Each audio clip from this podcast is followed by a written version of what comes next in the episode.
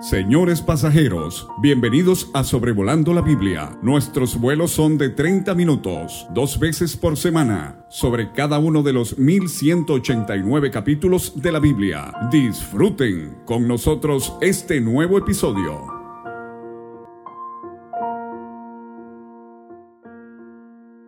Muy bienvenidos sean todos ustedes. Les habla David Alves Padre en este podcast número 263 de Sobrevolando la Biblia, considerando el primer libro de Samuel, capítulo 25, este 10 de mayo del 2023. Tenemos aquí la historia de David y Abigail principalmente. Eh, el poder de la influencia se ve en este capítulo. Samuel fue un gran hombre de Dios, que influyó para bien. Abigail va a tener tremenda influencia para bien. Naval eh, influye para mal. ¿Cuál es su influencia? ¿Cuál es mi influencia? Warren Wiersbe, uno de mis comentaristas favoritos, que ya tengo tiempo que no menciono, él ve en este capítulo tres maneras de reaccionar a lo que se nos hace en la vida. Número uno, se puede devolver mal por bien. Esto fue lo que hizo Nabal. David le hizo un gran bien, Nabal le devolvió mal. O se puede devolver mal por mal. Esto fue lo que casi hizo David con Nabal, eh, pero no. La tercera opción es se puede devolver bien por mal. Y esto fue lo que terminó haciendo David con Nabal, influenciado por esta mujer tan sabia, tan hermosa llamada Abigail. En el primer versículo vemos la muerte de Samuel y cómo David continúa sus huidas de Saúl que lo busca para matarlo. Murió Samuel y se juntó todo Israel y lo lloraron y lo sepultaron en su casa en Ramá. Al principio del libro vimos eh, muchos detalles alrededor del nacimiento de Samuel, pero ahora tenemos muy escasos datos acerca de su muerte. Se calcula que tenía entre 90 y 100 años, un hombre del cual se mencionan muy pocas fallas, pero muchas virtudes. Esto se ve en el respeto nacional que se le tenía. Se juntó todo Israel. Buena pregunta. ¿Habrá asistido Saúl? ¿Habrá podido oír David? Pero la Biblia no nos dice. Era Samuel un hombre multifacético, lo hemos visto como juez, vidente, sacerdote, profeta, padre, con la tristeza de que sus hijos no salieron a, eh, como su padre hubiese querido. Héctor Alves, mi abuelo paterno, él decía que se admiraba del misterio de la vida, de cómo a veces creyentes espirituales procrean hijos que nunca llegan a conocer al Señor como Salvador o, si son creyentes, son creyentes carnales. Pero por otro lado, él decía, conozco a creyentes muy carnales, cuyos hijos no solamente son salvos, pero son creyentes muy espirituales. Samuel era un hombre de transición. Él vio el final del periodo de los jueces y vio el comienzo eh, de la línea profética del Antiguo Testamento eh, que termina con Juan el Bautista. Eh, Samuel vio el comienzo de la monarquía. Él ungió a Saúl y a David los primeros dos reyes en Israel respectivamente. Entonces él es algo como Juan el Bautista que introdujo a Cristo al mundo. Es mencionado Samuel tres veces en el Nuevo Testamento, dos veces en el libro de los Hechos, se resalta el hecho de que era juez y profeta, y una vez en el libro de Hebreos como un héroe de la fe. Eh, Dios comparó a Samuel a Moisés en Jeremías 15.1. Samuel era un hombre de oración. Salmo 99. Samuel entre los que invocaron su nombre, invocaban a Jehová, y él les respondía. Un comentarista preguntó si habrán encontrado a Samuel de rodillas, muerto, mientras oraba, como fue el caso con el ah, conocido misionero David Livingstone en el África. Lo encontraron en mayo precisamente, pero de 1873 postrado eh, junto a su cama. Qué manera de morir eh, en oración. Pero dice que lo lloraron, hicieron duelo, lamentación y lo sepultaron en Rama, su ciudad natal. Esto podría ser en su heredad, no necesariamente dentro de su casa, aunque si fue dentro de la casa, eh, esto evitaría cualquier tipo de veneración pública algo acorde con la humildad, la piedad de este hombre Samuel. Aunque ya muerto, en el capítulo 25, Samuel vive y lo vamos a encontrar de nuevo en el capítulo 28, en la asombrosa historia de lo que sucedió con Saúl en la casa de la divina de Endor. Y esto parece ser la única vez en la Biblia que alguien regresó de los muertos sin involucrar la resurrección de su cuerpo. Pero vamos a ver a Samuel otra vez cuando lleguemos al cielo y qué va a hacer poder hablar con estos grandes gigantes de la palabra de Dios. Bueno, eh, ¿cómo se sintió David? ¿Habrá podido ir al funeral? No sabemos. Pero él escribió más tarde el Salmo 12, versículo 1, que quizás refleja lo que sintió cuando murió Samuel. Salva, oh Jehová, porque se acabaron los piadosos, porque han desaparecido los fieles de entre los hijos de los hombres. Y se levantó David y se fue al desierto de Parán.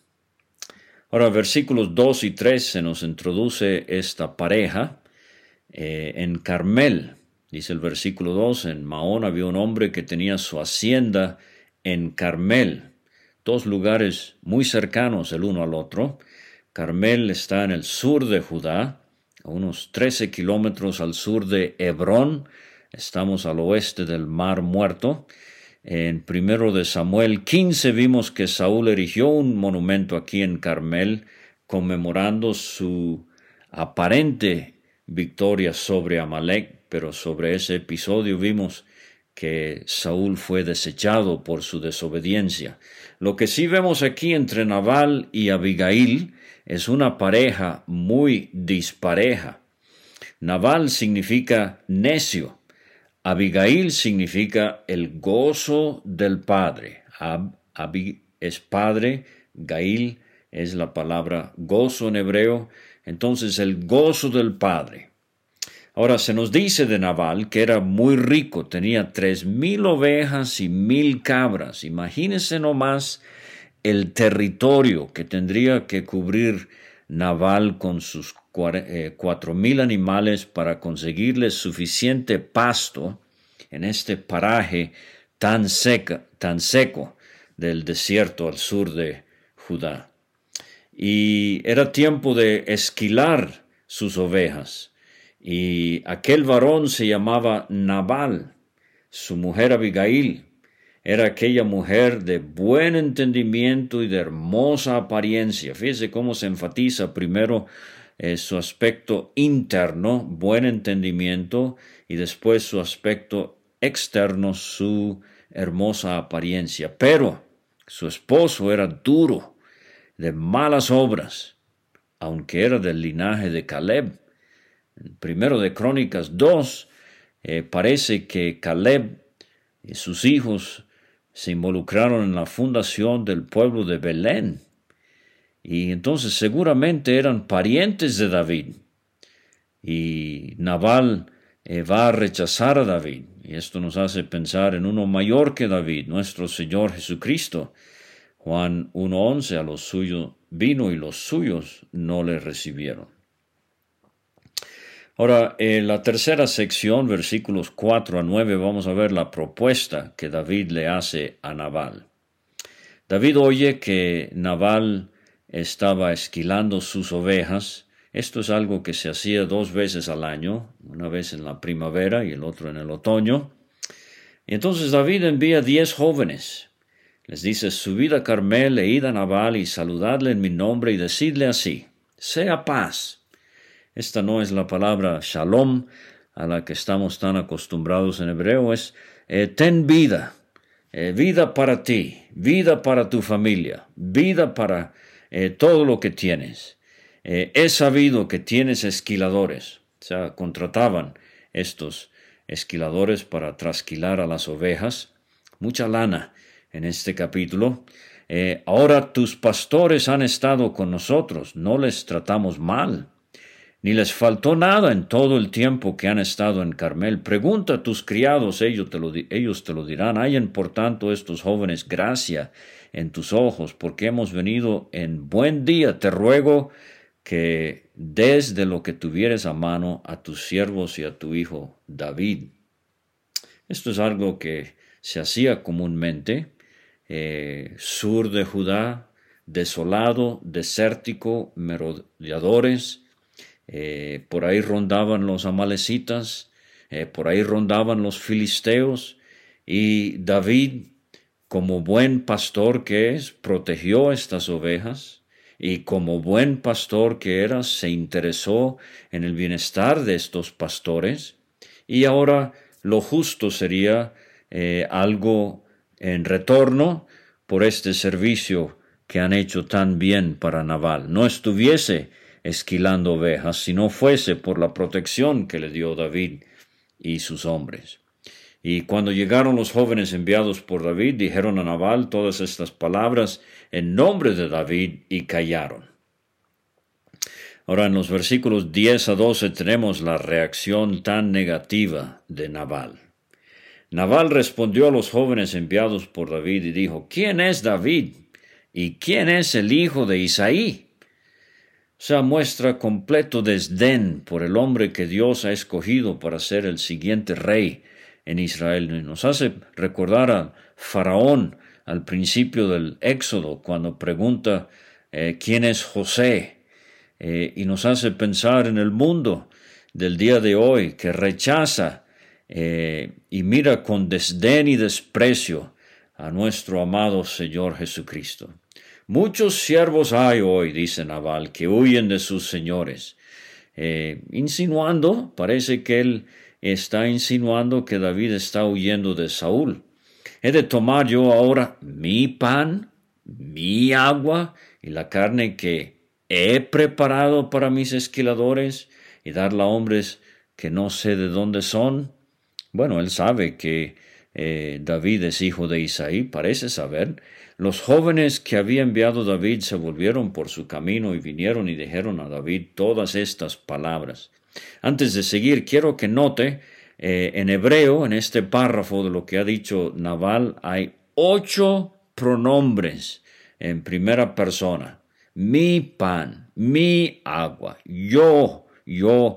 Eh, este es el vocabulario de Lucifer, de Lucero, allá en Isaías 14. Entonces, Vemos a Naval no solamente un hombre duro, eh, es un hombre arrogante, es un hombre egoísta, muy, muy distinto a su esposa. ¿Cómo fue que ella se casó con Naval? Bueno, recuerde que en esos tiempos a veces la joven no tenía opción sino de eh, obedecer los arreglos de los padres. Eh, entonces, quizás por ser rico, eh, por ser de la descendencia de Caleb, los padres de Abigail, que desconocemos quiénes eran, pensaron este es el marido ideal, pero salió todo una pesadilla este señor. Naval significa necio, 34 veces en el Antiguo Testamento esta palabra, pero por ejemplo en hebreo, si usted leyera el Salmo 14, el necio ha dicho en su corazón no hay Dios, el Naval ha dicho en su corazón no hay Dios. Y, en el Salmo 74, eh, versículo 18, Asaf dice, acuérdate esto, Dios, que el enemigo ha afrentado a Jehová y pueblo insensato, Naval, ha blasfemado tu nombre. Esto es lo que está haciendo eh, Naval con David. Versículo 13, eh, David, la sangre le hierve. Dice, dijo a sus hombres, ciñase cada uno su espada. Se ciñó cada uno su espada y David también se ciñó su espada. Será la de Goliat que tomó de allá de Nob y subieron tras David como cuatrocientos hombres y dejaron doscientos con el bagaje. Entonces, a flor de piel, aquí está el enojo que tiene David y con cuatrocientos hombres su primera reacción es de pulverizar a este eh, naval. Pero David va a aprender en este capítulo una gran lección. Si él va a ser buen líder, él eh, necesita controlar su temperamento. Eh, tiene que aprender a solucionar problemas ah, y a veces a dejar eh, el problema con Dios y dar lugar a la ira de Dios. Ira precipitada, cólera fuera de control no debe verse en un líder. El anciano debe ser sobrio, dueño de sí mismo. Yo he visto ancianos y misioneros con eh, cara de tomate, tan rojo y agrio como el limón, gritándole al pueblo del Señor. Esto no debería ser, hermanos. Hombres que estallan con cólera hacia sus esposas, sus hijos. A los creyentes no tienen ningún lugar en el púlpito de una iglesia. Aunque estén diciendo la verdad, no justifica que griten, que se enojen eh, de esta manera. En los versículos 14 a 17 tenemos la intervención oportuna de un criado de Naval y Abigail.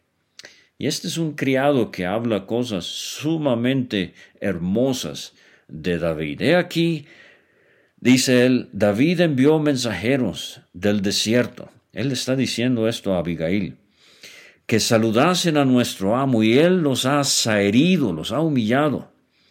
Y aquellos hombres han sido muy buenos con nosotros, nunca nos trataron mal, ni nos faltó nada en todo el tiempo que anduvimos con ellos. Cuando estábamos en el campo, muro fueron para nosotros de día y de noche, todos los días que hemos estado con ellos apacentando las ovejas. Ahora pues, reflexiona y ve lo que vas a hacer, porque el mal está ya resuelto contra nuestro amo y contra toda su casa, pues él es un hombre tan perverso que no hay quien pueda hablarle. Entonces hemos visto ocasiones cuando personas hablan justo en el momento necesario y dicen lo que se tenía que decir. Obviamente Dios detrás de la escena. No nos faltó nada, dice él. Y, David escribiría después el Salmo 23, Jehová, Jehová es mi pastor, nada me faltará. O sea, David había aprendido a imitar a Dios en su relacionamiento con otros. Versículos 18 a 20, Abigail le lleva un presente a David. Nos hace recordar la historia de Jacob eh, yendo a verse con su hermano Esaú. Fíjense nomás, doscientos panes dos cueros de vino, cinco ovejas guisadas, eh, cinco medidas de grano tostado, cien racimos de uvas, doscientos panes de higos secos. Habían venido cuatrocientos soldados con David. Ella reúne cuatrocientos panes y estos otros eh, víveres y carne, y lo cargó todo en asnos, y dijo a sus criados, id delante de mí, yo seguiré eh, luego y nada declaró a su marido Naval. Eh, bueno, las circunstancias apremiaban. Montando un asno descendió por una parte secreta del monte. O sea, su intención era que el presente llegara con David antes de que ella llegara. Pero, he aquí David y sus hombres venían frente a ella y ella les salió al encuentro. Aquí vemos otra clara eh, muestra de la providencia divina, de que David se haya encontrado con Naval, eh, con la esposa de Naval, Abigail, cara a cara en este camino secreto. Y el eh, versículos 21 y 22 nos vuelven a, a repetir, a enfatizar lo que David había resuelto hacer. David había dicho, ciertamente en vano he guardado todo lo que éste tiene en el desierto. sin que nada le haya faltado de todo cuanto es suyo. De, nuevo, nada le faltó a, a Naval y a sus pastores por el cuidado que le dio David, este pastor profesional, y me ha vuelto mal por bien. Así haga Dios a los enemigos de David y aún les añada. O sea, David está determinado de que él va a eliminar de sobre la faz de la tierra a Nabal y a los suyos. Se menciona algo de, eh, o se nota más bien algo de la amargura de David aquí, no lo menciona por nombre. Y ahora vienen las palabras de Abigail a David, y las voy a leer todas. Eh, vemos aquí la tremenda diligencia de esta mujer, su tremenda humildad, su elocuencia. Eh, esta es la intervención más larga en la Biblia por parte de una mujer. Y fíjese cómo vamos a leer trece veces, Señor mío. Y vamos a leer varias veces que ella se autodenomina tu sierva. Y vamos a preguntarnos cómo pudo ella hablar proféticamente de lo que sucedería con David y sus descendientes. Bueno, aquí está las palabras de Abigail. Está inclinada en tierra, echada a sus pies. Señor mío, sobre mí sea el pecado, mas te ruego que permitas que tu sierva hable a tus oídos y escucha las palabras de tu sierva. No haga caso ahora, mi señor, de ese hombre perverso, de Nabal, su propio esposo, porque conforme a su nombre así es, él se llama Nabal y la insensatez está con él. Mas yo tu sierva no vi a los jóvenes que tú enviaste. Ahora pues, Señor mío, vive Jehová y vive tu alma, que Jehová te ha impedido el venir a derramar sangre y vengarte por tu propia mano. Sean pues como Nabal tus enemigos, sean todos los que procuran mal contra mi Señor. Y ahora, este presente que tu sierva ha traído a mi Señor se ha dado a los hombres que siguen a mi Señor. Y yo te ruego que perdones a tu sierva esta ofensa, pues Jehová de cierto hará casa estable a mi Señor. Por cuanto mi Señor pelea las batallas de Jehová, y mal no se ha hallado en ti en tus días.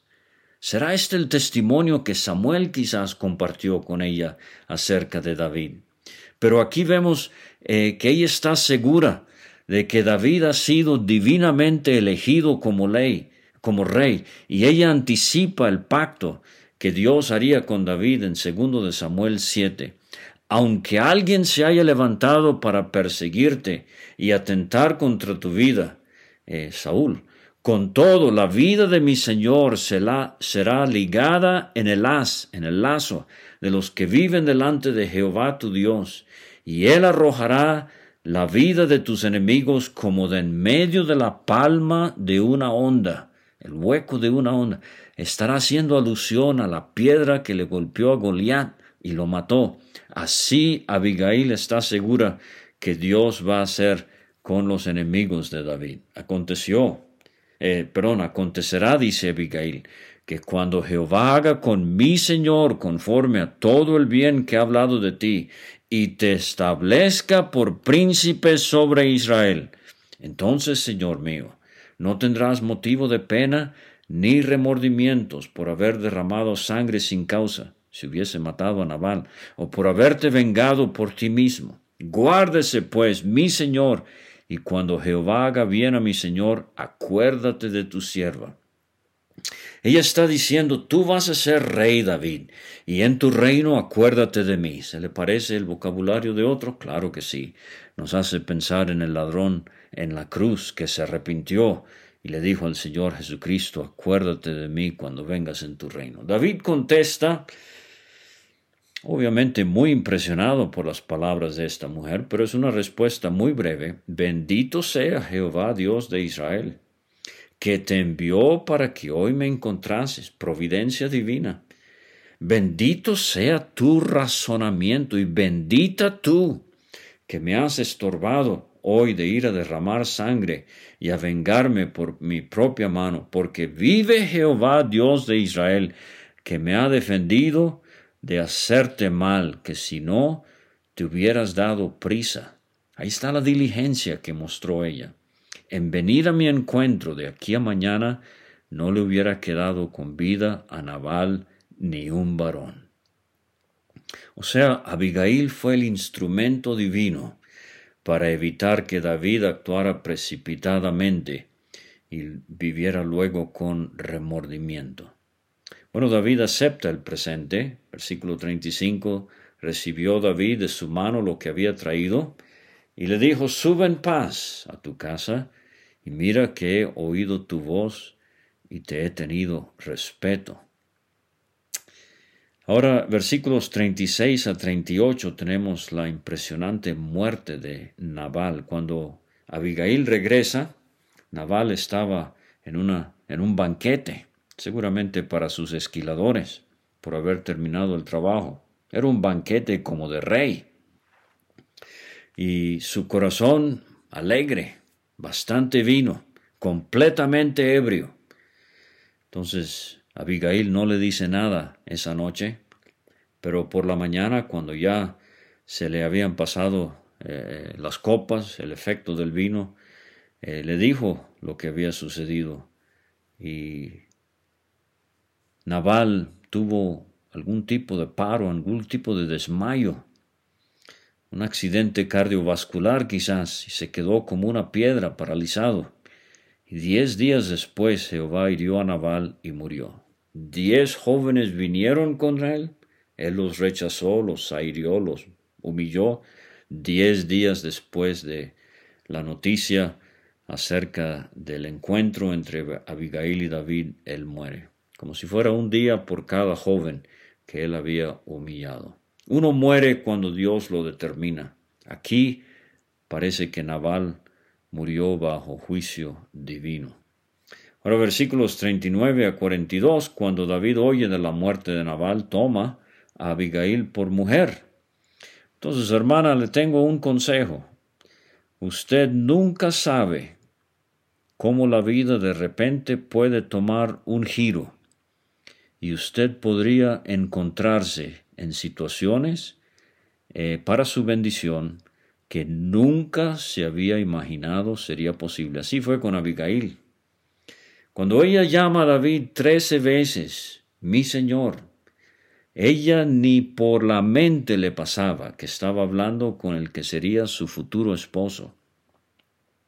David envió eh, por ella y la tomó por su mujer. Y ella se levantó e inclinó su rostro, diciendo, He aquí tu sierva, será una sierva para lavar los pies de los siervos de mi Señor. Qué humildad esta mujer, qué sabiduría, qué hermosura. Levantándose Abigail con cinco doncellas que le servían, dejó atrás las riquezas de su difunto marido, parece que no tenía hijos, le dio la espalda todo eso para unirse en matrimonio con el que sería el Rey. ¿No será así con nosotros? ¿Qué no estamos dispuestos nosotros a sacrificar por aquel que un día va a ser el Rey? Y la Iglesia Universal nos vamos a unir, la esposa, la desposada del Cordero, y estaremos para siempre con el Señor. Él merece que dejemos atrás todo eh, lo que este mundo ofrece para servirle a él. Ahora el versículo 43 termina con eh, David tomando a Ainoam de Jezreel, eh, también como mujer, ambas fueron sus mujeres, porque Saúl había dado a su hija Milca, perdón, a su hija Mical, a mujer de David, a Palti, hijo de Lais, que era de Galim. Entonces David pierde una esposa, pero aquí obtiene dos. De nuevo, eh, esto es una violación de Génesis 2. Eh, tomará eh, el hombre, dejará el hombre a su padre y su madre, se unirá a su mujer, monogamia es el modelo bíblico, Y específicamente Deuteronomio 17, 17, Dios había dicho por medio de Moisés, no tomará el rey para sí muchas mujeres, para que su corazón no se desvíe. Volvemos a repetir que la Biblia menciona la poligamia aún entre los grandes hombres de Dios, pero no la aprueba. Pero eh, entonces aquí vemos a David estableciéndose, eh, eh, creciendo, engrandeciéndose y pronto le veremos en el reino. Esta Abigail le dará un hijo a David, del cual vamos a leer en el libro de Crónicas. Muchas gracias por escuchar y hasta la próxima.